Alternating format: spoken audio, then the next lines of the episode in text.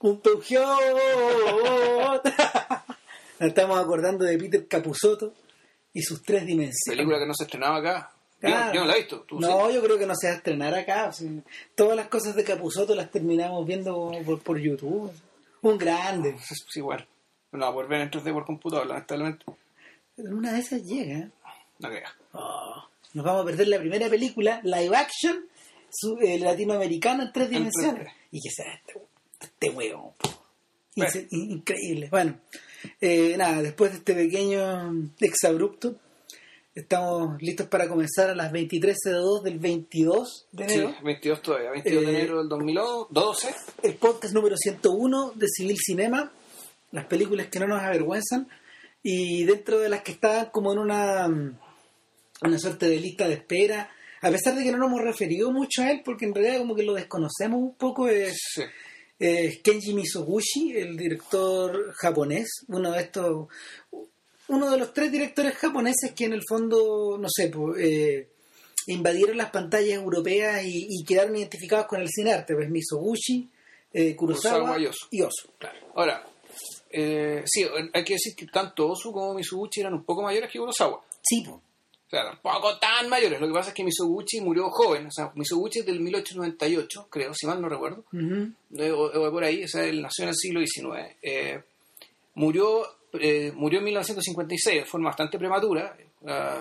Llegó y se enfermó nomás. Uno, Le pasó lo mismo que a po, que también Ozu era del año 7, ponte tú, ya, y alcanzó a vivir como 59 años, ya. y murió como el año 62, no sé, por ahí. o por ahí. Y, y claro, hay gente que empezó a hacer cine, ya, ya, cine mudo, vamos, en los años 20. Claro, son en, en- en es- en la, la manera de entrar a trabajar en el cine japonés suele ser, solía ser en eso, en ese, en ese, en esta, en esa etapa del cine eh, muy joven. Eran gallos que se metían, no sé, ya sea como actores, como iluminadores, como guionistas. Como tramoya o como... Claro, en el caso, en el caso de Osu, él se metió como guionista a trabajar.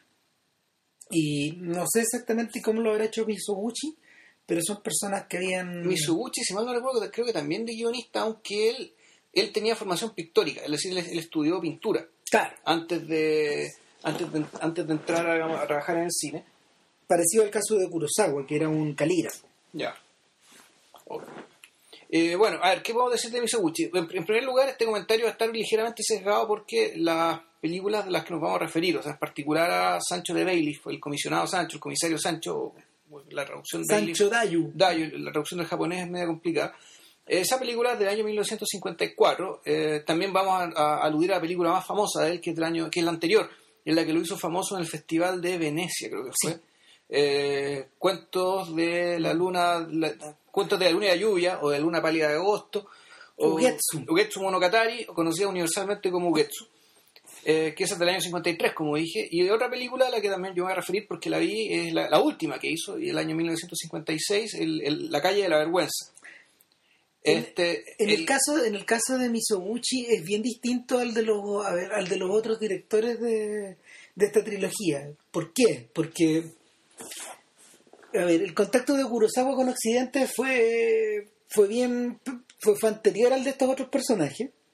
Eh, Kurosawa ganó el Festival de Venecia el año 50, El 50, con claro. Rashomon, cuando era un director relativamente joven, era una persona que tenía como 8 años en este negocio. O sea, él empezó a hacer películas él empezó a hacer películas, Leyenda del Judo creo que es como del periodo de la guerra, ponte tú. O si no, un poquito después. Eh, entonces, el,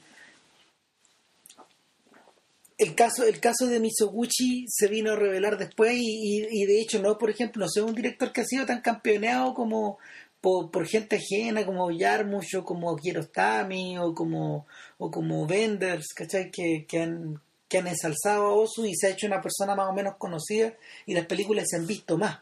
Sí, al- al- yo creo que con, con, con Mizuguchi pasa lo siguiente. Creo que Mi- Mizuguchi, siendo que las, las películas que las que más nos hemos fijado, las que hemos visto, son las películas de, de la última fase de su carrera, es un director donde el elemento autoral existe, pero no, no es tan evidente como en Osu, por No, ejemplo. po. Donde uno a Osu, tú dices, ya, esto es un Osu, lo ves inmediatamente y básicamente lo metí en, la, en el cajón mental muy, muy pronto, digamos, con bastante Claro. rapidez.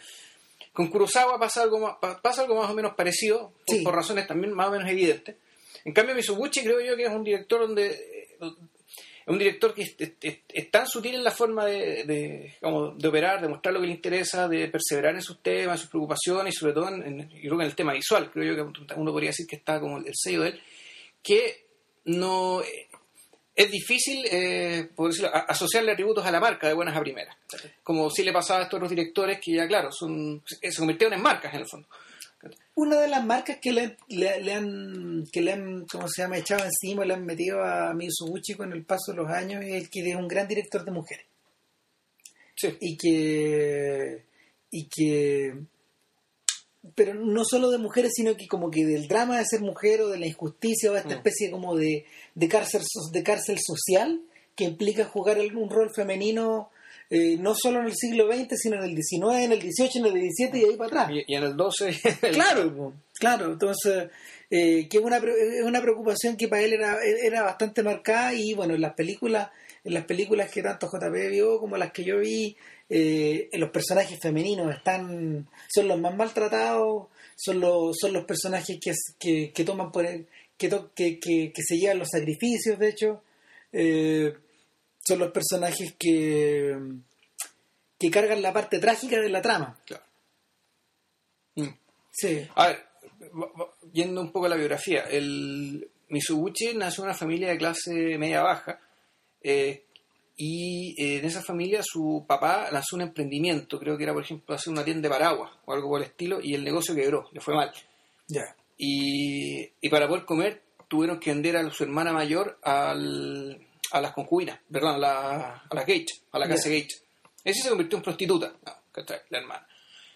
Entonces, eh, una de las teorías que hay respecto de la preocupación de, de Mitsubishi sobre las mujeres o de la, fijación que tiene respecto de que todo se sostiene sobre la base del sacrificio de las mujeres, tiene que ver con este gesto biográfico, digamos, y tiene que ver también con que con esta, eh, con esta, con esta experiencia que él vivió, a larga de haber logrado todo lo que vivió, gracias al sacrificio de una mujer, en este caso su hermano.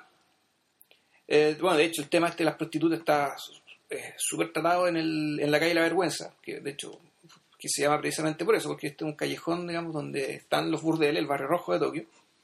Y eh, claro, hay, una, hay un burdel en particular donde hay cinco prostitutas en un momento, esto en el presente, esta es la, es la primera película no histórica que veo yo de, de Misoguchi. Hay, hay algunas cuantas. Sí, claro, de hecho el, las más famosas son películas, son películas o míticas, legendarias, digamos, o rigurosamente históricas. Pero es una película que transcurre en el presente de Japón de aquel entonces, el año 1950 y algo, en la víspera de la aprobación de, o la, discusión de la ley que prohibía la prostitución en Japón. Entonces, en ese contexto, cuentan, cuentan, cuentan la historia, digamos, de, estas cinco mujeres, eh, que tienen todos destinos distintos, digamos, dentro de la misma casa, en qué consiste la explotación de parte de los dueños, de los dueños de, la casa, digamos, del, prostíbulo este eh, pero claro, todo esto también con mucha, con mucha sutileza, es decir, eh, dando a entender que la prohibición de la, la prohibición de la prostitución tampoco va a resolver todos los problemas. Y, el, y las escenas, naturalmente más desgarradoras son las de aquellas mujeres que tienen algún tipo de familia. Que, que saben, que sus, cuya familia saben o no saben que, su, que, la, que la mujer eh, ejerce la prostitución, digamos, y que, bueno, ella sostiene económicamente a, la familia, digamos, con ese acto la película eh, la pueden ver en YouTube, eh, es tristísima, realmente, y es muy breve, además tiene esa ventaja es que están cortos de tiempo. Eh, y yo creo que yo creo que hay un ahí hay un rasgo un, rasgo del cine Mitsubishi que no es tan evidente, insisto, pero creo que, al menos las películas que yo he visto, es, sumamente importante, que yo lo llamaría como el, el hecho de la desnudez moral, o sea, esto de, la, de los personajes que habitan un mundo, digamos, eh, habitan el mundo de una manera en que, eh, en la que, ¿cómo, decirlo? En el que están sometidos a una fragilidad tremenda por el hecho de la conciencia moral. O sea, eh, ¿Por el hecho de tenerla, tener que ejercerla? Por el hecho claro, por, el hecho de el hecho de tener una conciencia respecto de la moralidad de sus actos y de su vida que está siempre muy presente, digamos, y que, y que estos personajes, muy, buena, buena parte de sus conflictos tiene que ver con eso.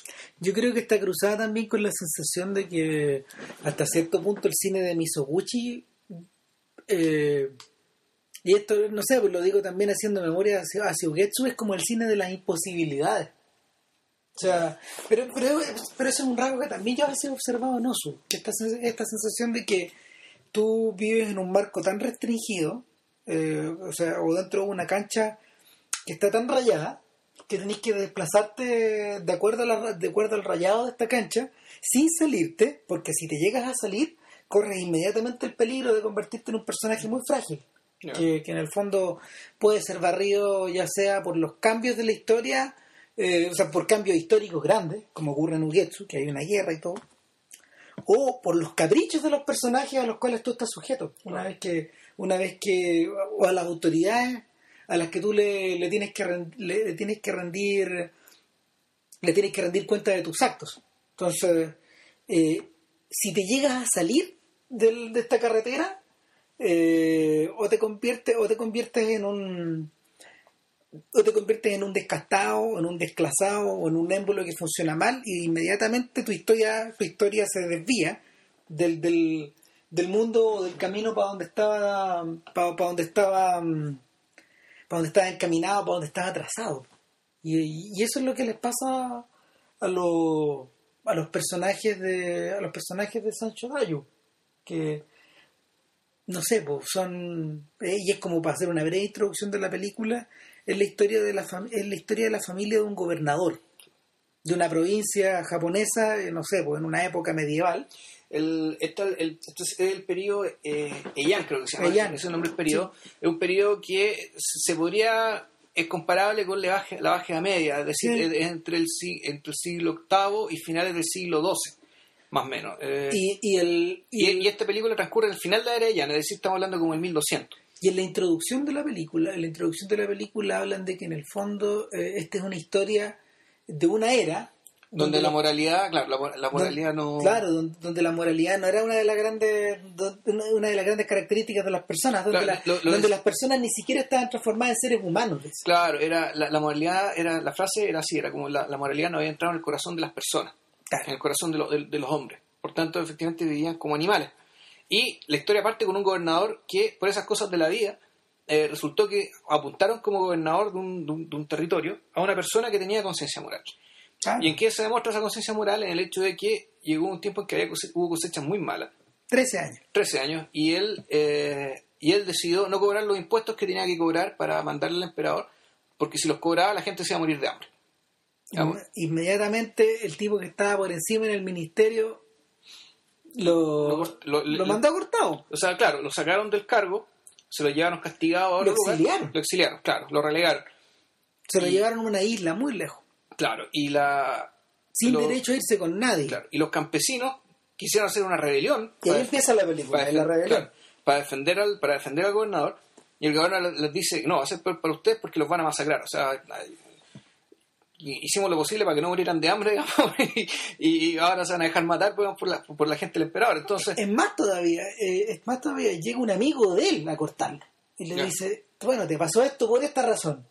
O sea, eh, y, y inmediatamente le dice, y bueno, y, y asegúrate que tu, asegúrate de que tus campesinos no, no se muevan demasiado porque les va a llegar, claro. les va a llegar más fuerte y más fuerte y más fuerte y el este personaje este personaje que, que es el amigo de él aparece bien fugazmente pero tiene una importancia grande después Ya.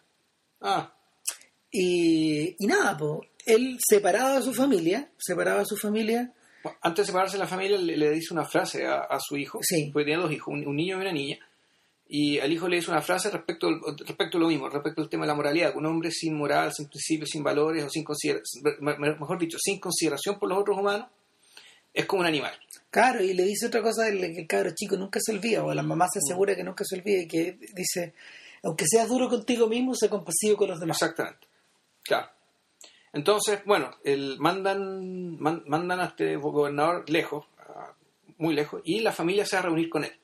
Y la película realmente empieza con el, el trayecto del viaje de la familia. Es decir, Claro. la mamá Los dos niños y una, y una, y una haya. Llegan después de un periodo más o menos largo donde estuvieron en la casa de su hermana. Ya, y, y- de su hermano. Y este gallo se casó y, y se tuvieron que ir nomás. Y se fueron sin escolta, sin nada, y andan por el bosque medio perdidos. eh, por un bosque que está repleto de por un bosque que está repleto de ladrones y asesinos y violadores Claro. De bandidos, ladrones, claro. Son, y bueno no, no tardan en caer en manos de esta gente po, a través de una a través del truco más viejo de todos po, de una señora que los va a ayudar y la señora se pasar como, como un convento. por sacerdotisa Claro. y, y, y nada, pues, ella les aconseja que se vayan en un bote. Que, que es más fácil irse por ir- irse en el bote y todo eso. Y, y nada, pues los tipos del bote se las raptan, O sea, los, tipos, los dividen. los dividen. Los, los tipos del, de- del bote se la llevan a una isla donde la, a la madre la convierten en cortesana, Y dejan que se ahogue la, la, la, la, la sirvienta. la sirvienta. Claro, y los cabros chicos quedan en tierra y caen en, vendidos. claro, caen en manos vendidos a Sancho Dayo, el comisionado Sancho. Claro. ¿Y quién es este viejo? Que, que es un personaje que aparece, bueno, la película está titulada por él, y es un personaje que aparece a la media hora, más o menos. Sancho Dayu, el comisionado, es una es un sujeto que es como una especie de... A ver, es una especie de cabrón local, es una especie de pequeño padrino, pero hay un detalle. Mira, ¿sabes qué? Yo creo que esto se podría comparar con la institución nuestra de la encomienda, es decir, donde Sí, es un la, encomendero. la tierra era del rey, pero se entregaba a cierta persona para que la explotara. y, y se le entregaba a una persona que era representante era representante de la autoridad y por lo tanto él tomaba decisiones sobre la vida y la muerte de las personas que vivían ahí pero su responsabilidad era hacer rendir el asunto, digamos, que generara riqueza. Claro, Por eso es que se le encomendaba esa tierra. ¿cómo generaba riqueza este gallo? Este gallo, este gallo tenía, este gallo tenía campesinos, Sí. pero al mismo tiempo, bajo cuerda, el gallo, esto, esto fun- funcionaba la idea de que le vendían esclavos. Es decir, gente raptada, Claro. o gente presionada, o gente que se vende, o por gente deuda, que- claro. por deuda, o gente, que, deuda. o gente que vendía a sus hijos y que forma, empezaban a formar parte de esta fuerza de trabajo, y eran el arma secreta de este viejo, porque eh, en determinado momento de la película vienen gallos del ministerio y le dicen, queremos darte las gracias, Sancho, porque Por todo lo generado. puta, has, generado una, has generado una cantidad de riqueza, doblaste, doblaste la recaudación de, de- de- ¿cómo se llama? A- aumentas cada año en circunstancias que hay gente que se hace la ley y nos da menos. Mm. Y, y el tipo obviamente no dice cómo lo hace, pero lo hace a una lo hace a un costo humano terrible. Los tiene a todos, los tiene a todos esclavizados. Claro, pero eh, básicamente el trabajo era, era el trabajo era de campesino, también hacían minería. ¿Te acuerdas? Había de todo, porque porque ese, buscando bueno, ese, ese es uno de, ese es uno de los detalles de la película y ahí es donde ahí es donde la puesta en escena media invisible de Misoguchi Mm, se empieza a notar. A ver, y ya vamos a llegar a eso, pero pero eh, eh, eh, hay, hay, que- hay que hay que consignar que por ejemplo vemos mujeres hilando, hay Sí. hay herreros, tal como dices tú, hay mineros, Hay mineros. Están las mujeres también haciendo eh, telares. hay, claro, hay gallos que hacen, hay gallos que hacen vigilancia policial, ah, y, y en el fondo la se ve mientras, mientras estos cabros chicos están medio refugiados en este lugar, haciendo pegas, escondiéndose, llevando heno, trayendo leña, dan- les dan esas pegas, eh, el, permanentemente tú ves que detrás, en el fondo, hay actividad. Sí. Hay actividad fabril o actividad agrícola y, y en, en todo momento la gente, a ver, yo diría que la gente vive como dentro de una ciudad medieval, como por ejemplo uno se la puede imaginar, pero al mismo tiempo está la sutil evocación de un, de un campo prisionero. Sí, no, bueno, que de hecho son campos esclavos. Ahora, la, la puesta en escena, y, y aquí ya podemos entrar al detalle, al, al- al elemento este de, De cómo compone... de- de cómo las cosas están compuestas para que los personajes eh, siempre se vean, eh, no sé si atrapados, pero sí como eh, pequeños, no sé, como, Claro. como elementos de, como elementos que se mueven, digamos, en la realidad, pero en la, en la cual ellos no son el centro, ¿cachai?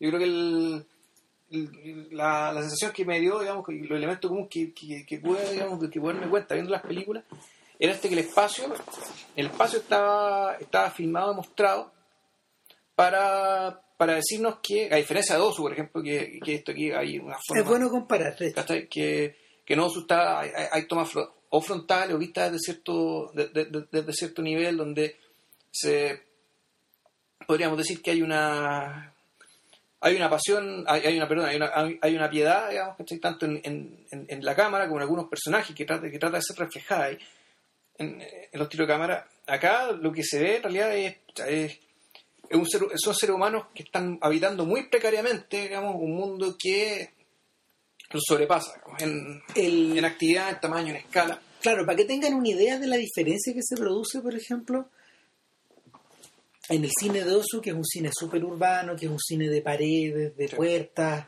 eh, de, mm, ¿cómo se llama?, de esterillas o de, esta, o de estas ventanas de papel de arroz. Claro. Eh, son puras composiciones como, son puras, la eh, son puras composiciones volumétricas, es decir, está, estamos, estamos habitados por, estamos habitados por líneas rectas, mm. permanentemente, ya sea en las casas o en la calle, están los postes de luz, están los postes de electricidad, está el paso del tren, están las líneas del tren. Es un mundo que está donde las líneas geométricas están tiradas para todos lados y en el fondo tú te desplazáis por ellas, pero siempre estás como recortado sobre ellas. ¿Cachai? Y es por eso que, por ejemplo, Osu tiene la libertad de filmar de más cerca. O Osu tiene la libertad o, observa las cosas eh, de la manera que, por ejemplo, nosotros las observamos en el living de las casas donde las personas estamos más cerca. Nos contemplamos más cerca o estamos en contacto más, estamos en mayor contacto. En el caso de Kurosawa, por ejemplo, la realidad es distinta. Ahí... Eh, a Kurosawa le interesaba el caos. Claro, todo es líneas de acción, todo es líneas de acción. La, caída de la lluvia, la forma que tienen las montañas, la manera de filmar las piedras, de filmar, de, por ejemplo, si ustedes se acuerdan de Rashomon, eh, cuando tú ves el bosque, no ves el bosque con los puros árboles, sino que ves el bosque atravesado por haces de luz, mm, que, cortan diagonalmente los árboles, que los cercenan de alguna forma. Entonces las personas quedan, las personas quedan como enchufadas en este mundo, en este mundo medio expresionista. Y, y, en el caso de Misoguchi, mientras más lo veía, yo pensaba, y me, acordaba de Ugetsu y yo pensaba en dos cineastas. Yo pensaba en, la manera en que Murnau tenía de filmar la naturaleza. ¿Se acuerdan de Amanecer? Para que hayan un podcast anterior. Eh, la, manera, la manera que él tiene como de filmar a estos personajes como medios naturalizados en una, en una realidad que es media gigantesca. Es como esta escena de vértigo donde hay estos árboles gigantes y las personas son muy pequeñas. Claro, y la otra, la otra que me acordaba era la manera en que la manera en que John Ford filmaba la naturaleza también. Esta idea de que, eh, no sé, pues estando por ejemplo en un bosque como en el, joven señor Lincoln o estando en el Monument Valley, recortado con esas enormes butes, estas, formaciones rocosas que, parece que estuvieran desde siempre. Eh, estas personas, las, las, personas de las películas de Misoguchi, por lo menos, no sé, en Nugetsu y también en, este, en las películas históricas, están como metidas dentro de estos cuadros japoneses. Estas, estas, cosas, que estas acuarelas o estos dibujos que, se hacen con tinta china y, tienen la sensación de que ocupan un pequeño lugar en el cuadro, en un cuadro que es más grande y, que está como predeterminado. Sí, ahora, la, ahora lo, que lo pienso, también, también pensaba que en la película contemporánea que vi, contemporánea del año 56, se entiende La calle de la vergüenza, el, el, espacio el espacio de una casa moderna, digamos, en Japón, no tenía ninguna de las características que tú le atribuyes a, a, lo que un filmado por ejemplo. O sea, mm. donde dentro de todas esas líneas, e, esa línea geométrica larga genera cierta idea de familiaridad, ¿cachai? Como que este espacio es, eh, tuyo y habitado y tú lo comprendes. El, de hecho, de hecho, perdón, cuando tú ves una película de Osu, cuando tú ves una casa de eh, en la medida que va transcurriendo la película, tú sabes dónde están las cosas. Mm. A él, a él, le importaba harto, por ejemplo, el rol que jugaban los cuadros que estaban en las paredes o la decoración que había, de manera que fuera tan familiar que tú terminaras conociéndola por dentro de la casa. Claro, o sea, con un recurso de 2D, digamos, como si uno la pudiera concebir en 3D, Claro. como, como, como, te distribuía.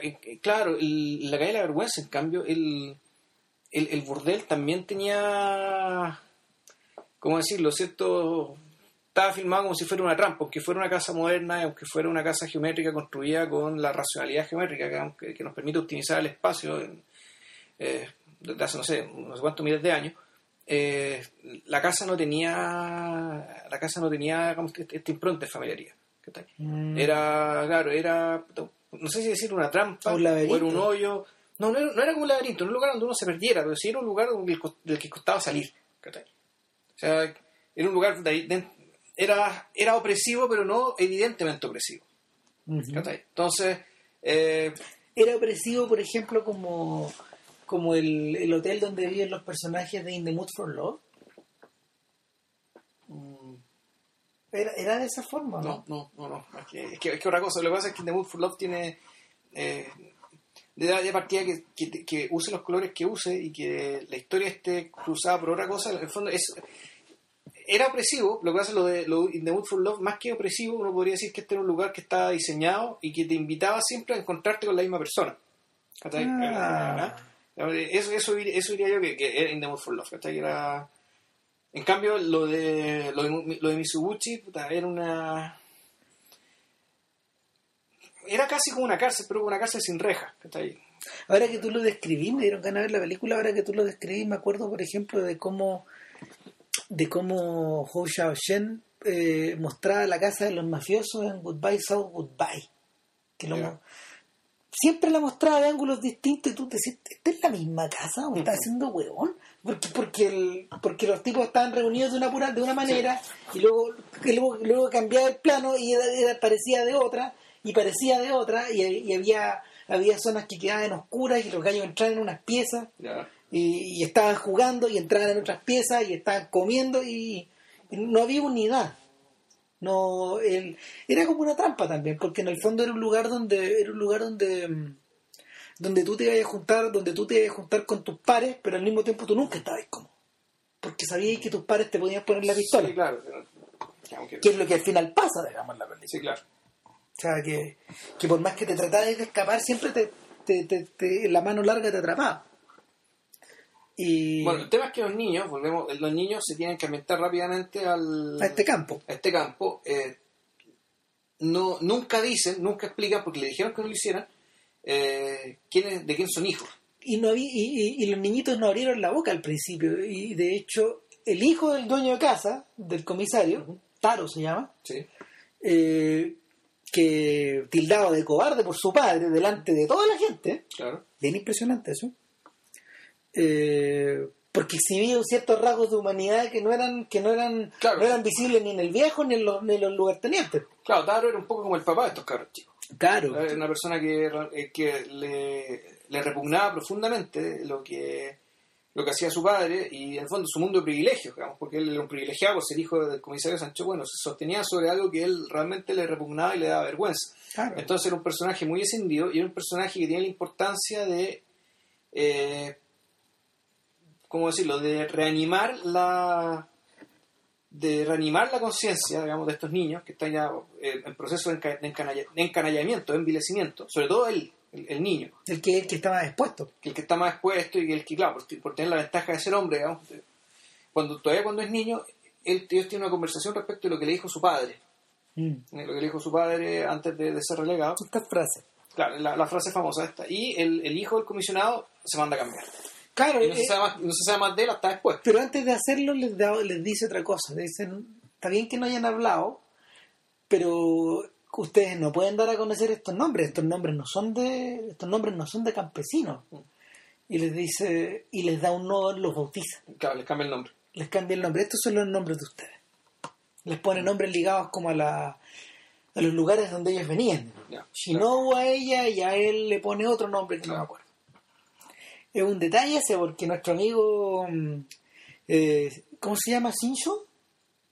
No, por eso se llaman los niños. Espérate, Ah, bueno. Por ahí debe estar esta cuestión. El, el, el protagonista se llama, espérate, el cabro chico, Sushio, y ella se llama Anju.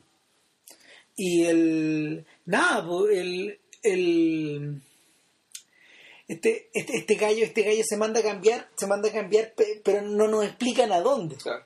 no nos explican a dónde, y el, después de bautizarlos, y luego el narrador, que es Misoguchi, hace un alto y dice 10 años más tarde. Claro, hace una elipse de 10 años y efectivamente pasa lo que temíamos. En 10 años, el, ah, eh, Sushio está convertido en un mandril, en un energúmeno, en el, en el tipo más fuerte, más fortacho, digamos, del, del, del campamento. Claro, era un gallo en el que en el que el comisario confía incluso. Claro, un tipo que como tiene, parece un poco más educado, más inteligente que el resto y además desarrolla una tremenda fortaleza, se convierte, no sé si en mano derecha, pero sí en un capataz más o menos temido y, y, y- y por tanto con cierto nivel de privilegio, digamos, dentro de la, dentro de la realidad del campo.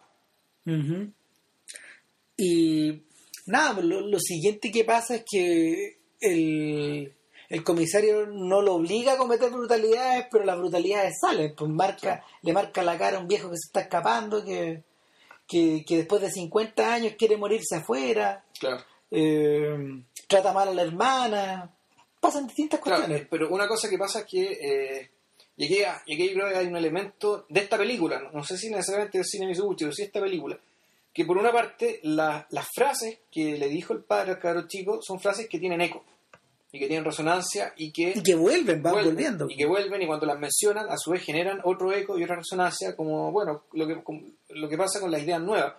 Y más- no solo con las ideas nuevas sino con las ideas que eh, que si bien no son aceptadas generalmente son las ideas de que uno podría decir que son las ideas del futuro. Es decir son aquellas ideas que eh, que reconcilian o se hacen cargo de las contradicciones de una época dada digamos y tienen la posibilidad de resolverlas eh, eso pasa con esta idea que dice el papá del cabrón chico, qué sé yo, y eso por el lado masculino, por el lado laboral, pero por el lado femenino también pasa. ¿Y con qué pasa? Eh, sucede que la hija, mientras está, eh, la niña que se llama Anju, está, está en un telar, una compañera al telar les cuenta que eh, empieza a cantar una canción de su pueblo.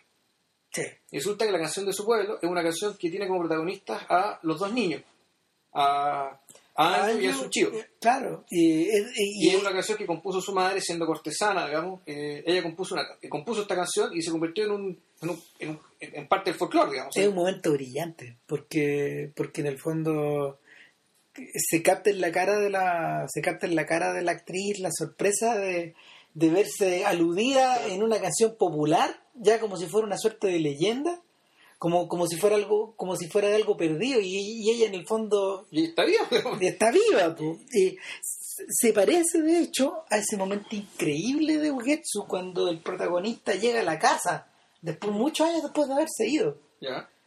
Yo no me acuerdo, me acuerdo de de eso. Eh, es increíble porque porque porque llega y hay fantasmas Ya. y son fantasmas pues, o sea están encarnados son espectros Ah. y los fantasmas los reciben en la casa mm. el, y, y, y el- es la sensación como de estar atrapando algo que no está y, y, el, y, el, y Misoguchi vuelve a hacer referencia a eso en un raro momento como de cortar la continuidad de la película y mostrar lo que está sucediendo en la isla del frente Claro. donde está está la mamá. en Sado, la, la isla del frente donde está la mamá, y la mamá es una cortesana que permanentemente, tal como los presos del... los- tal como los prisioneros de, de Sancho, se están arrancando y en el fondo se están arrancando a la nada, ella se está arrancando a la playa para poder gritar, para, para, para poder, para poder gritar eh, en un vano intento de que le escuchen en la isla del Claro. frente. Y, y en un momento de la película, que es súper clave, una vez que una vez que una de las amigas de Anju se enferma, se enferma gravemente, Claro, fue la niña que lo recibió cuando chico y que Claro. siempre fue más rebelde. Sí, Y en algún momento, claro, la- le marcaron la cara cuando se quiso arrancar, qué sé yo, en algún momento se enferma y el, el comisión- el comisionado Sancho era tan miserable No. que ni siquiera los dejaba morir ahí, digamos que Claro. sino que los, los tiraba al, al cerro ya moribundos para que se murieran allá. para que se lo comieran los animales. Entonces el, van los dos, los dos hermanos, Y, claro, y a regañadientes va Claro. su chivo. su chico, claro, como el más grande, el más pesado, la puede cargar sin problema. Y la, y la niña, que es amiga de esta, de esta, de esta, de esta- de esta mujer, ya, va y la acompaña. Y cuando ya el, de- dejan a la tipa para que muera, la- Bueno, ella, ella- ella le dice, hagámosle una, hagámosle una cubierta para el sol. claro, Y van a cortar, van a cortar ramas. Y la escena hace referencia a cuando ellos en su niñez iban a cortar ramas. el- antes de que los capturaran. justo a la noche antes de que los capturaran. Y ella, ella lo recuerda y en ese momento en el fondo se empieza a escuchar los gritos de la madre. Claro, porque en espectral. anterior su mamá también los llamaba. Entonces, de esa escena es preciosa, aparte que, bueno, otro detalle muy, muy, muy, muy bien hecho. Esta película está hecha mitad, mitad en estudio, mitad, en- mitad en locación, digamos, en, en- en terreno, digamos, en, los cerros. Y sin embargo hay escenas nocturnas que tú decís, esto no parece estudio. Mm. Entonces, tú decís, esto es estudio, pero en realidad no parece estudio, está muy bien hecho. Y, bueno, vol- vol- volviendo al punto, el, el tema es que el, cuando ellos escuchan su nombre real, un nombre que le- con, con el que sobrevivieron. digamos. Entonces, Claro. ese Por recordarse- primera vez en muchos años. Claro, ¿Qué otra- escucha, escucha la voz de su madre llamándolos por sus nombres. Y ahí remesón, o sea, se produce Claro. un cambio tremendo en ellos. Y, o sea, en él, en, en él. en él. Eh, y, y en el fondo te preguntas, ¿qué está sonando ahí? ¿Está sonando la madre que los llama? ¿Está sonando, está sonando un recurso de la banda sonora? Eh, ¿O está sonando, está sonando una especie de eco dentro de él? En el, en el... Sí, pero es que lo escuchan los dos. O sea, Sí, claro, Pero, pero es que esa, voy a que funciona de esa manera y funciona de la otra, igual que el cuento de los fantasmas de la película. Porque- claro, porque como son cuentos, son, es po- posible que un día X, digamos, ¿cachai? Los vientos hayan, los, vientos se hayan cruzado de tal manera que una mujer gritando arriba de un peñón, digamos, en una isla al frente, efectivamente les llegara Eh, el sonido. Claro, el- la corporeidad de los fantasmas de Ugetsu nadie la cuestiona en la película y no le, nadie la cuestiona por una cosa que es muy bella. Nadie la cuestiona porque la puedes ver Ya.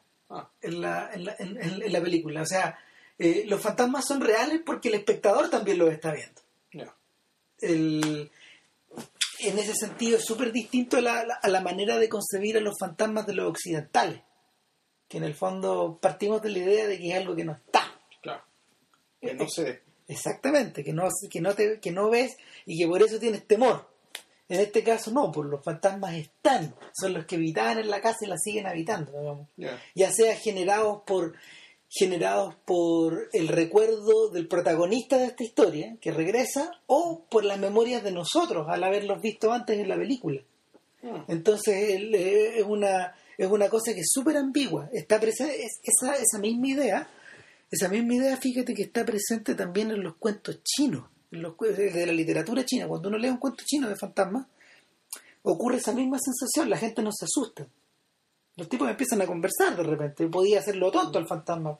Yo me acuerdo de un yo me acuerdo de un, de un tipo, yo me, yo me leí un cuento chino de un tipo que eh, se topaba un fantasma en un cruce de camino y eh, lo palabreaba eh, de tal modo que el fantasma terminaba cargando el, fantasma terminaba cargando las bolsas de arroz que él llevaba en la espalda. Entonces, claro, el, se cagaba el fantasma, po, porque, porque en el fondo el fantasma llegaba hasta... lleg- eh, eh, Este era, el espectro, este era el espectro de un sujeto que iba a la ciudad. Y, y lo se iban acompañando en el camino, iban conversando y toda la cuestión, bla, bla, bla. Y al momento de entrar a la ciudad, dice, no, pero tú no puedes entrar a la ciudad, tú eres un fantasma. y en ese momento, en ese momento el fantasma se desaparece cagado, Ya. lo hicieron huevón, digamos, y, y, y este tipo toma, su, toma sus cosas y se mete en la ciudad. Ah, Y es la misma sensación, es la misma sensación que, que se produce. El, una vez conversando con Lucrecia Martel, eh, cuando vino a Chile a hacer unas charlas para la Universidad de Alberto Hurtado, ponte tú, habrá sido hace como 2007, ponte tú, por ahí. Eh, conversando con ella, ella, ella dijo que a ella le llamaba mucho la atención esa relación que los, que los humanos tenían con los espectros en las historias orientales.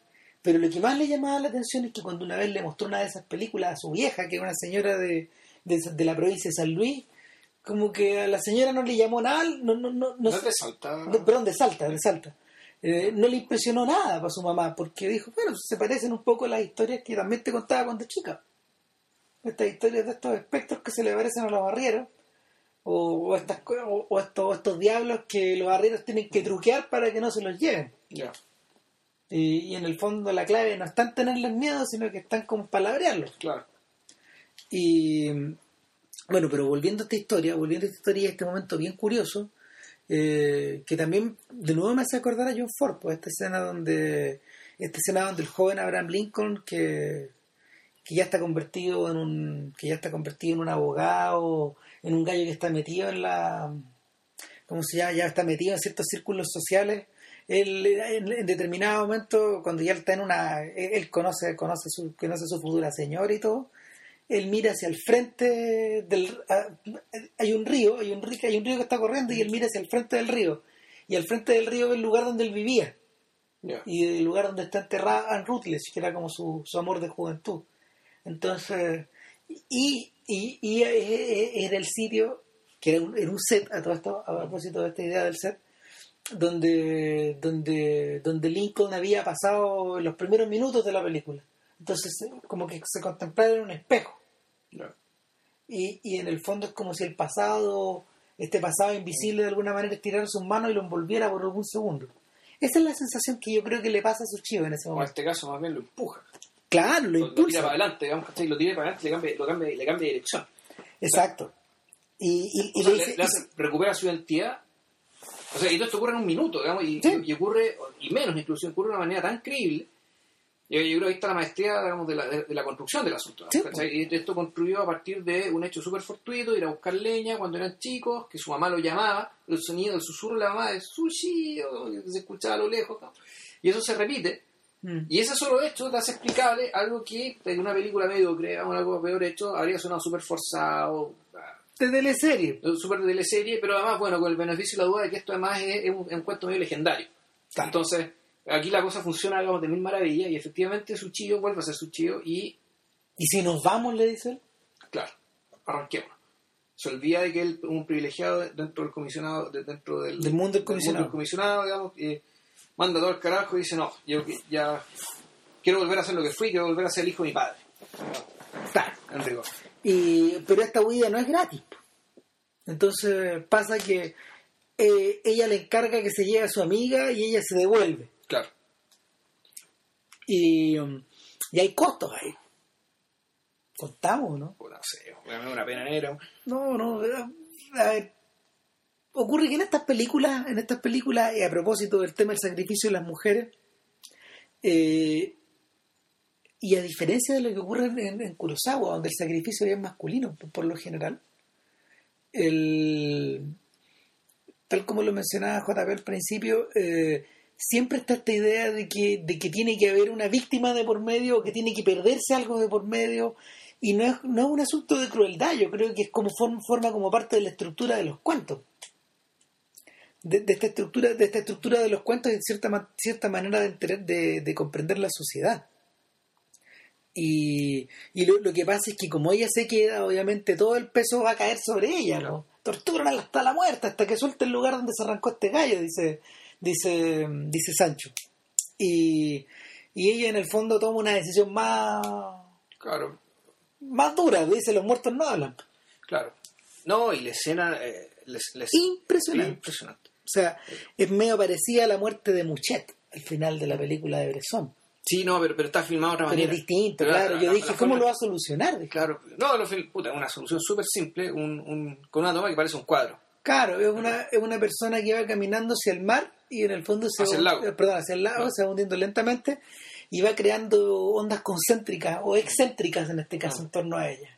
Y cada vez más grandes, cada vez más grandes, cada vez más Pero uno grandes. ve, hasta, uno ve hasta cierto punto, ¿no? después ya no hace falta, ver, Ah, todo. Es parecido, es parecida a la muerte de James Mason en, en Nace una estrella, de George Cukor. Ya. al final de la, cuando, cuando se está produciendo esa escena, eh, lo que hace es que eh, Mason, cuando toma la decisión de matarse y de irse a la ola, a ahogarse de la misma manera que, que se ahoga Anju, eh, este gallo se despoja de su ropa. Y en el fondo, se, se- no sé, pues este, este personaje es un actor que es bueno para el copete, que había sido un, un gran, un gran héroe de acción y que su última su última tarea es funcionar como de Svengali o de Pigmalión de, de perdón, de, de funcionar como de, de, repetir el cuento de Pigmalión, pues, como en My Fair Lady. Ocup- utilizar a esta niña que tiene talento, esta cantante que tiene talento para convertirla en una estrella. Pero él no puede formar parte de ese mundo ya. Entonces, no sé, pues nada funciona y gran parte de la crisis de la película viene por ahí, pero Cukor la soluciona. Cukor soluciona la escena de la muerte media parecida. Curiosamente son del mismo año, del Ya. 54. Y, y el- él se encamina hacia la hacia el mar de una manera pare- parecida como se, como se mató Virginia Woolf, en, el, en, el, en, el- en un lago también. Y, y nada, pues, el, el otro personaje llega rápidamente a un llega rápidamente a un, a un monasterio, lo van a buscar, pero él está escondido ahí. ¿Y a quién se encuentra? A Taro, al hijo del comisionado. a Taro convertido en monje. Y Taro, y Taro le dice, Taro, le, Taro lo, le dice, bueno, ¿y qué vaya a hacer? Bueno, yo voy a ir, voy a ir donde el- la, la máxima autoridad de este lugar, que es el, es como se llama, es una suerte de ministro nombrado por el imperio. Claro. Y él le dice, eso no es tan fácil, yo lo intenté, y ahí queda claro para qué se había ido. Para ayudar a los cabros chicos. ¿sabes? Ya denunciar todo lo que pasaba y... Claro, Pero, pero resulta que los lazos de los lazos de Sancho con el con el imperio son profundos. Entonces, entonces no es tan fácil. Y sin embargo, nada, pues de alguna manera este tipo se las arregla para llegar No, es que lea una carta. Claro, pero, pero al mismo tiempo como que se, se, se disfraza, o se esconde y llega... eh, la película no pierde tiempo y ya, ya va más de una hora y media. Y, y tú decís, bueno, ¿cuánto queda? ¿Cómo se va a solucionar esto? Eh, ¿Cuántas aventuras tiene que pasar este gallo? Es parecido a los soldados de Ugetsu que van a la guerra y después vuelven. Eh, y el, lo que ocurre ahí es que después de que lo toman preso, lo que lo salva es un pequeño relicario que andaba trayendo el personaje, que se lo había pasado al papá al principio de la película. Claro. Y ahí te das cuenta de que el comisionado es el... o sea, de que, de que este ministro es el amigo del papá. Claro. Claro, a ver, eh, y entonces, bueno, conversa con él, le explica toda la situación, le cuenta y dice, ya, te vamos a nombrar... Eh, Te van a nombrar gobernador, te vamos a nombrar gobernador de esa zona. pero no, te, no puedes usar tu nombre. No, claro, y además no solo eso, sino que además, y no te metas con la tierra del comisionado, con el comisionado Sancho, porque el comisionado Sancho, eh, esa tierra depende del Ministerio de Justicia. En el fondo, el, el- el poder está dividido de una manera que no logré comprender bien, digamos, o sea, una cosa es el Ministerio de Justicia, por lo que entiendo, y otra cosa ya es lo que depende directamente del emperador. Entonces eran jurisdicciones distintas y uno no podía meterse con la jurisdicción del otro. Es No. decir, el comisionado Sancho eh, es intocable. Eh, eh, y era intocable porque poseía una mansión privada. Y las mansiones privadas están fuera de la jurisdicción gubernamental. Claro. Es una, es una, es una, ¿cómo se llama? Es una, es una división feudal. Sí, en rigor es más o menos eso. ¿sí? O sea, eh, eh, los príncipes alemanes no tenían, a ver, el rey no tenía, no tenía gran jurisdicción sobre los, No, so- ¿cómo se llama? Sobre los señores feudales alemanes, que los eran los tipos que, o sea, los Junkers. exactamente, los tipos que lo, los tipos que lo llevaban, lo, lo- lo- garantizaban, garantizaban su poderío sobre la zona. Claro, aquí hay una situación más o menos parecida, es decir, que él queda como gobernador y bueno, aquí nos volvemos también con el género de estas películas, de estas historias o novelas, digamos, ¿cachai? que hablan sobre el cambio de fortuna. Es Claro. decir, de cómo naces acá, caes acá, después te elevas acá, vuelves a caer acá, y, y que la vida, claro, La una, ida y las vueltas. una pues. vida vuelta, digamos, de la montaña rusa, eh, la montaña rusa y la vida. Ahí, ahí es donde su chico cambia por nombre por tercer, cambia de nombre por tercera vez. Claro, y vuelve como gobernador a, la- a- a- a las tierras estas. Y vuelve irreconocible, la gente no se da cuenta que es No, él. no sabe quién es. Eh, El disfraz es muy poderoso. Y él, y él llega eh, básicamente a, a destruirlo todo. O sea, a, a quitarle las tierras al comisionado Sancho, a liberar a los esclavos, algo que no podía hacer. O sea, el tipo le, el tipo le hace la misma adverte- advertencia que le hizo su viejo. Que es lo que tú dijiste recién. Y porque mm, le hace la advertencia diciéndole, ¿sabes qué? O sea, has tenido tanta fortuna de librarte de ser un esclavo y de librarte de ser una persona cualquiera para convertirte en una persona con investidura, en un, en un sujeto que es respetado, que ni llorando se te ocurre hacer esta cuestión. O sea, porque lo vaya a perder todo. Te pueden meter preso o te van a exiliar. Claro. Y, pero para ese entonces, para ese entonces las palabras que el padre le, le ha dicho al principio de la película cobran otro valor y empiezan a crecer, a crecer, a crecer. Claro, o sea, él.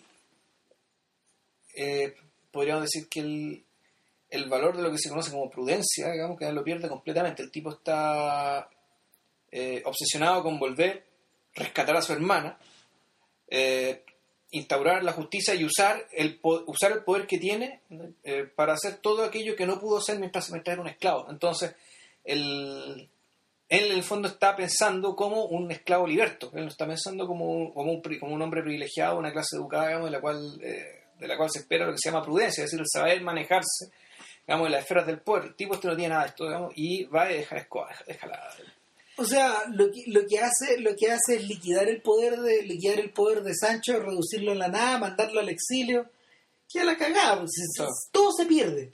Claro, ahí se entera que su hermana está muerta, eh, trata de pedirle perdón a la gente que dañó, es una escena espantosa porque eh, volvemos, está como toda la multitud puesta en el patio y él es, es como una, es una, y él es un- una figura que anda corriendo de acá para allá, eh, preguntando, vamos, tratando de recuperar algo.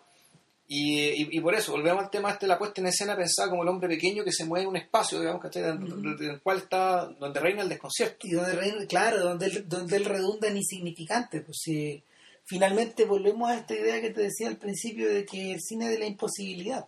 Mm. Porque por más poder que tengas o por más fortuna que te haya favorecido, hay ciertas cosas que están inmóviles o hay ciertas cosas que se pierden y no se rescatan.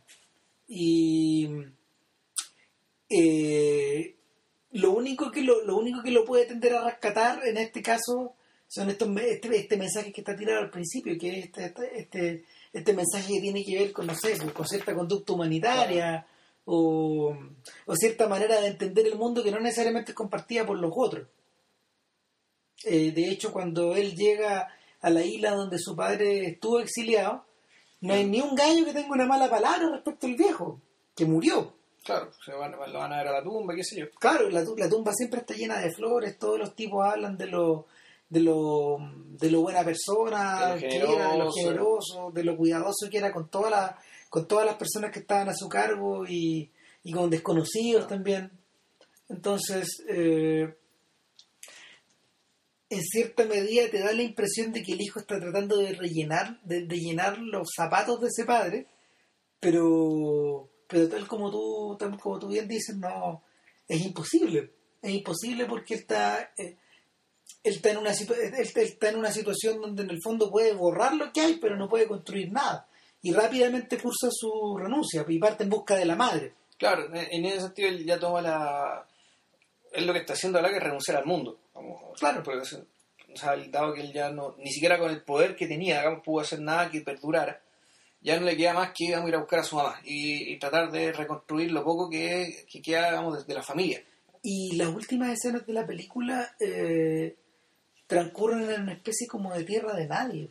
De hecho, de hecho lo, lo interesante que hace Misoguchi ahí, eh, eh, a ver, es como si es como si todo se convirtiera en abstracción, como si llegara, es como si llegara a un lugar donde ya no hay donde ya no hay posibilidad además de describir las cosas. De hecho, eh, queda claro que en Sado hubo un tsunami. Un tsunami que, literalmente llega al fin del mundo. Sí, esa, es la idea. Esa es la sensación. Eh, y, y, ese fin del mundo, por el hecho de ser el fin del mundo, por el hecho de que ya, que ya tiene una característica abstracta, digamos. Sí, pues.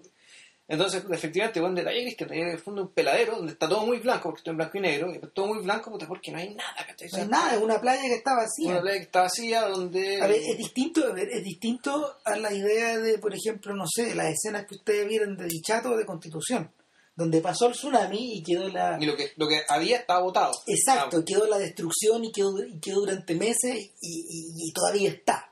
Esto es distinto, es una especie como de... Esto es como una especie de tsunami aludido, no, no hay nada.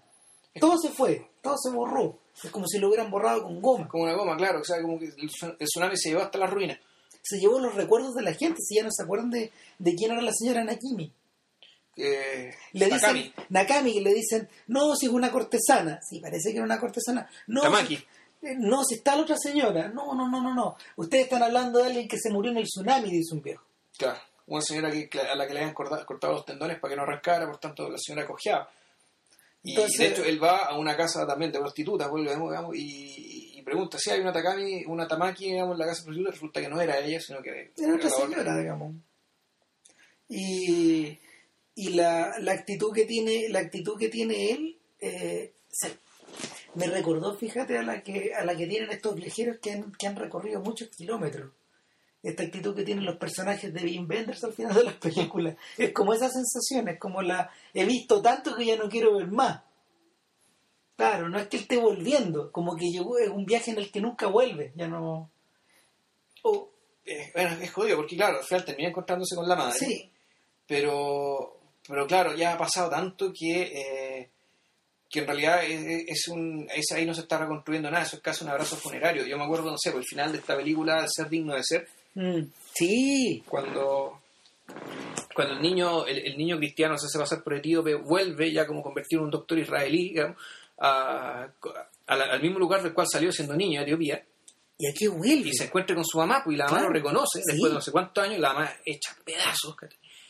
O sea, y, es heavy porque no habrán pasado más de 15 años, ¿cachai? Y la señora parece, la señora la habrá dejado cuando tenía, qué sé yo, 25 años, debe tener 40 años, pero tiene un aspecto como si tuviera 70. 80. 80, claro. Y este cabro chico, puta, pues, se fue como 8 años, ahora volvió teniendo unos 23, 25 años de reventar. Y la mamá lo reconoce, lo abraza, pega un grito, ¿cachai? La película termina con el grito, pero claro, o sea, tú decís, te abraza un final feliz, no, por ni un lado, ¿cachai? No, pues, esto, o sea, es, esto es un reencuentro Sí, pero en realidad es... Entre ruinas. Claro, claro, es la, es la constatación de la tragedia, ¿no? Claro, es una, es una tragedia que ya no, no es manejable ni por los personajes y en ese sentido hay que hacer la constatación de que esta es una película que, que está hecha está hecha nueve años después o, o rodada ocho años después del bombardeo atómico. O sea, yo creo que es necesario dar cuenta de eso porque fíjate que mientras la veía me acordaba de las epopeyas históricas de Kurosawa y las de Misoguchi y algunas otras también, pues, por ejemplo, no sé, me acuerdo de Kwaidan o, o me acuerdo de Onibaba o, o me acuerdo del, caos de Harakiri. Sí, pero e, esas películas, ojo, esas películas en realidad no son epopeyas históricas, esas películas en realidad, ah, ojo, eh, en realidad esas películas son es revisionismo de izquierda respecto, digamos, del, de ese cine, digamos, del, cine de, de Samurai, digamos, del, del cine Kurosawa pero aún así, cuando tú observáis, por ejemplo, las películas, de, cuando tú vuelves a observar, no sé, por los siete samuráis, o en particular la, la fortaleza escondida, te das cuenta que están viviendo en el infierno, están ahí en las brasas, están quemando. O sea, el, están, en la mierda misma. O sea, especialmente los personajes de, de la fortaleza escondida que recorren un territorio que es volcánico. Sí. ¿Te acordáis que, que es, es, una pedrería que, que hiere los pies?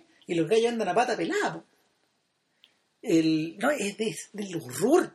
Entonces, tú decís, ¿qué, ¿qué terreno están pisando estos gallos que pareciera que las brasas los están quemando al tiro? Es como si vieran, es como si estuvieran, es como si estuvieran en el infierno. Entonces, te queda esa sensación y yo creo que en este, en, en, en este mundo donde no hay piedad, donde no hay nada, donde está, donde están todos, donde están todos, están todos en el asador, eh, no te voy a decir para nada que es un mundo posatómico, si las fantasías posatómicas de los japoneses vinieron después, la gente de la gente de los 60, la gente de la generación que siguió, pero pero el esta sensación como de vivir en el caos, como de como de vivir en un mundo que no te da tregua, es una cosa bien opresiva. Yo lo vería también, bueno, eh, en realidad, ¿sabes que yo lo veo más, por el lado de la bomba, yo lo veo por el lado del del, envilecimiento que produjo el hecho de haber sido un país donde se dieron muchas privaciones, donde mm. estaban siempre con el miedo encima, eh, y que y, un país donde, claro, ya se empiezan a, por ejemplo, la, se empiezan a disolver los, los, lazos de solidaridad, por ejemplo. Entonces, hay, no, sé, tengo un amigo nuestro en el Villalobos, y el podcast, un montón de historias de directores que pasaron cosas terribles, digamos, durante la guerra, y que cosas terribles en el sentido de que te decían que, claro, que en el peligro inminente de perder la propia vida, realmente la gente, eh, incluso en sociedades relativamente estratificadas, pero, muy, más pero sí muy homogéneas, y supuestamente donde hay lazos de, no vamos a decir solidaridad en el sentido que nosotros conocemos, pero sí en el sentido como comunitario de la solidaridad, eh, esas cuestiones se perdían, se iban al carajo muy rápido, y de hecho, y eso se expresa en... Eh, y, y, en el fondo y esa sospecha respecto de la persona que está al lado a ver los hubo realmente te va a joder digamos que con tal de sobrevivir y que él y que te, va, gente, te va a traicionar como en las novelas rusas te va a traicionar no o sea te, te, va, te, va, te, va, te va a partir la cabeza con un palo con un pedazo de pan ¿cachai? o te va a empujar fuera si no caben todos en el refugio para el bombardeo te va a echar para afuera ¿cachai? y sin dudarlo. Y, y, hay un montón de casos que hay un montón de películas digamos, que tratan de eso. Por ejemplo Batalla, Batalla Real el director de Batalla Real, un poco se le ocurrió la trama de Batalla Real a partir de una experiencia de la guerra respecto de cómo tenían que protegerse los tipos, una, porque trabajaba en una fábrica de armas, entonces si caía una bomba, se morían todos. todos, pero, pero eso genera también una hora de pánico, un, un, de pánico colectivo cada, cada, cada vez que había un bombardeo, que la gente se comportaba como si eh, sin ninguna contemplación por los demás. Por ejemplo, el, La tumba de las luciérnagas, por ejemplo, esta famosa película anime que hizo Isao Takahata, a partir de una novela que cuenta la historia de cómo dos niños fueron dejados morir de hambre por toda una comunidad, que todo el mundo sabía que estaban estos niños dando vueltas. Y se murieron de hambre porque nadie les daba comida, nadie los adoptó, nadie les ayudó, porque estaban todos velando por salvar su propio pellejo, cuando puta, nadie tenía comida. Entonces, ese tipo de, eh, ¿cómo decirlo?, de disolución, digamos, del, lazo de solidaridad, y por lo mismo también, es, es ese tipo de envilecimiento moral. digamos. Eso que veis en Paisá, por ejemplo, Mm. que observáis también en, en Alemania año cero. Sí, Sí, eso es. claro. Y, y uno puede decir, eso es lo que está como sustrato de esta película en particular. Eh, eh, o sea, y en eso está pensando, y eso es lo que está recordando, digamos, que Mizuguchi, digamos, cuando filma esta época, esta época futu- esta época del pasado, digamos, donde la moralidad no había entrado en, la co- en el corazón de los hombres. Mm. Eh,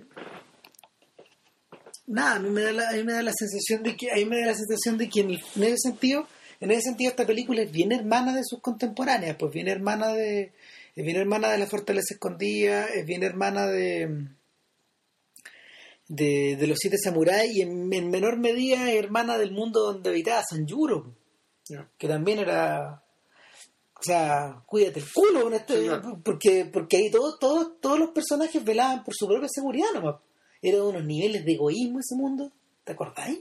Sí. Que, que la, lo único que diferenciaba a Sanjuro, que el personaje, este samurái Ronin de Toshiro Mifune, eh, en, en las dos películas, O en sea, Yojimbo Yojimbo y y en Sanjuro. Sanjuro, lo único que lo diferenciaba del resto era que en el fondo él tenía, él tenía independencia de amo, él podía ir de un lugar a otro, y él tenía un gran desprecio por la gente que lo rodeaba. Era un desprecio tan grande que a veces no se notaba su piedad. Porque no, porque lo, porque la emoción que lo movía era el desprecio. Claro. Eran todos alimañas. No se salvaba nadie, eran todos alimañas, los buenos y los malos, porque en el fondo el- la, la relativización, la, re- la relativización moral de la historia pasaba por el, pasaba por, par- pasaba por cuenta de que Sanjuro era un servidor de dos padrones, tal como indicaba la obra, la obra original De italiana. ¿no? Era, pues no, no, no, era no, es vieja, es, de, es como del siglo XVIII Ya. Ah, la obra. Y, el, nada, el, y cosecha roja también. y claro, y Cose- Cosecha Roja está sacada del mismo mundo, es decir, eh, tú te- y, y, y, el, y las películas de Eastwood, De- claro, las de Sergio León, el, claro, te, te, más. te situabas en un mundo donde en el fondo todos eran malos, todo, todo, todo, o, o en el fondo todos saqueaban, Sí.